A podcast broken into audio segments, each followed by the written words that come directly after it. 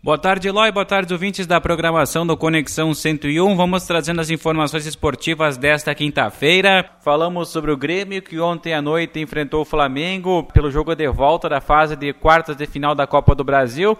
Acabou sendo derrotado pelo placar de 2 a 0. Pedro marcou os dois gols do Flamengo no segundo tempo, um de pênalti e um no final da partida, mas um jogo que mostrou que o Grêmio está um pouco melhor postado tanto defensivamente como no ataque, jogou de igual para igual, mesmo com o resultado adverso da primeira partida de 4 a 0 na Arena. Tricolor se mostrou um time muito aguerrido, forte defensivamente, também no ataque, criando boas oportunidades, mas não conseguiu bater de frente contra o Flamengo, que mesmo com um time misto, não perde a qualidade como alguns times aqui do Brasil. Tricolor agora segue no Rio de Janeiro, pois enfrenta o próprio Flamengo 8 horas da noite do próximo domingo no estádio do Maracanã. A partida já não terá mais público. O jogo da quarta-feira teve público, pois uma ação na justiça de 17 clubes do Campeonato Brasileiro, incluindo o Grêmio, tiraram então a liminar favorável ao Flamengo e poderia ter público também nos jogos do Campeonato Brasileiro. Por isso,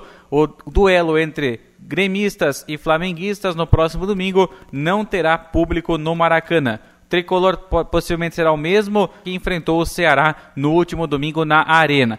Logo mais à noite, às 8h45, com transmissão da Tapejara Esportiva pelo FM 101.5 e pela live no Facebook, você acompanha as emoções de Água Santa Futsal e Clube Atlético Pinheiro de Carazinho, diretamente do ginásio Aldine Coser em Água Santa. Um jogo importante para o Água Santa Futsal selar sua classificação para a próxima fase, assim como Santa Cecília do Sul também está já com a classificação muito bem encaminhada e uma vitória hoje praticamente deixa o clube aguassantense muito próximo também da classificação, até porque o Pinheiro de Carazinho, o último da chave, ainda não venceu na competição. Portanto, um jogo pro torcedor aguassantense acompanhar de perto, até porque foi liberada a presença de público, 40% da capacidade do ginásio municipal Aldine Virgílio Coser e por isso 300 torcedores poderão assistir a partida em loco no ginásio municipal. O torcedor tem que adquirir então a sua vale entrada junto à prefeitura municipal ou mesmo lá no ginásio de Nicoser até o final da tarde para garantir a sua entrada